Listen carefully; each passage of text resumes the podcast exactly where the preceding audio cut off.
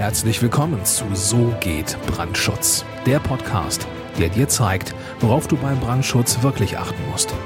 Denn es reicht, dass du Feuer und Flamme für dein Projekt bist. Und hier ist der Mann, der dich vor teuren Schäden bewahren kann, Joachim Müller.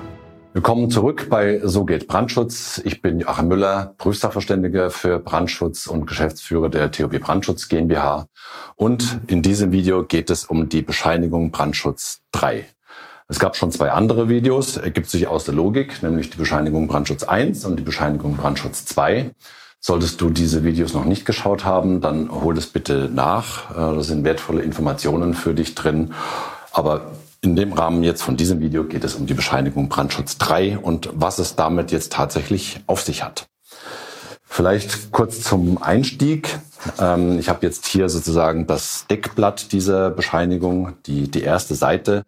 Da heißt es in der Überschrift Bescheinigung Brandschutz 3 in Klammern Vorliegen der Voraussetzungen für eine Abweichung nach Artikel 63 Absatz 1, Absatz 1 Bayerische Bauordnung. Also bezieht sich natürlich alles hier auf Bayern, weil ich bin ja ähm, Prüfsachverständiger für Brandschutz in Bayern zum aktuellen Zeitpunkt und unser Firmensitz ist ja hier in München. Deswegen richtet sich natürlich alles hier in den Videos zunächst mal an, äh, an den äh, Vorgaben der Bayerischen Bauordnung entlang. Ja, wessen Aufgabe ist es, die Bescheinigung Brandschutz 3 auszustellen? Es ist eindeutig Aufgabe des Prüfsachverständigen für Brandschutz und es ist nicht Aufgabe der äh, Bauaufsichtsbehörde und es ist auch nicht Aufgabe des Brandschutzplaners. Ich habe es auch schon erlebt, dass mir als Brandschutzplaner äh, das Formular vom Architekten oder von der Bauleitung zugeschickt wurde und ich soll da irgendwie das Formular ausfüllen. Hatte weder mit dem Bauvorhaben einen konkreten Bezug, diese Bescheinigung Brandschutz 3, noch ist es natürlich meine Aufgabe, äh, als Brandschutzplaner diese Bescheinigung auszufüllen, sondern es ist wirklich nur Aufgabe des Prüfsachverständigen. Wichtig dabei zu wissen, ähm, wie ich schon hier in, dieser, in der Überschrift vorgelesen habe, es wird das Vorliegen der Voraussetzungen für eine Abweichung nach Artikel 63 Absatz 1 Bayerischer Bauordnung bescheinigt. Das ist vom Wortlaut her, ist es vom Gesetzgeber ganz bewusst so gewählt, hat nämlich einen wesentlichen Hintergrund, nämlich die Bauaufsicht, also die untere Bauaufsichtsbehörde, ist ausschließlich in der Lage, oder beziehungsweise es ist ausschließlich die Aufgabe der Bauaufsicht, eine äh, Abweichung von brandschutztechnischen Anforderungen zuzulassen. Also der Begriff Zulassen von Abweichungen ist an die Bauaufsichtsbehörde geknüpft und ein Prüfsachverständiger kann und darf das laut Gesetz eben nicht. Der Prüfsachverständige hat allerdings die Aufgabe oder die Möglichkeit, zu bescheinigen, dass die Voraussetzungen für eine Abweichung erfüllt sind. Das hat formal juristische Hintergründe, warum das äh, einfach so gewählt wurde von den Begrifflichkeiten.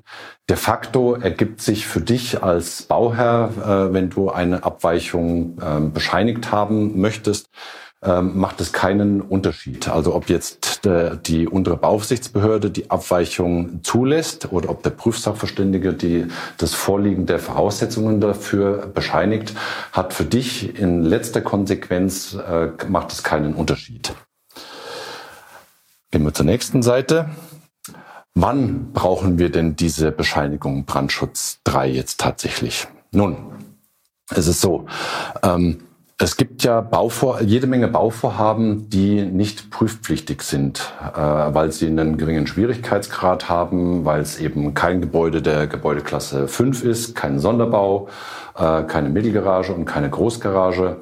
Ähm, es gibt ja auch relativ einfache Bauvorhaben, die quasi zu 100 Prozent dem Baurecht entsprechen, bis auf eine einzige Ausnahme. Und diese einzige Ausnahme könnte jetzt zum Beispiel bei dem einzelnen Bauvorhaben sein, dass eine Rettungsweglänge um ein gewisses Maß einfach überschritten ist. Oder die Brandabschnittsgröße ist um ein, ein geringfügiges Maß einfach überschritten.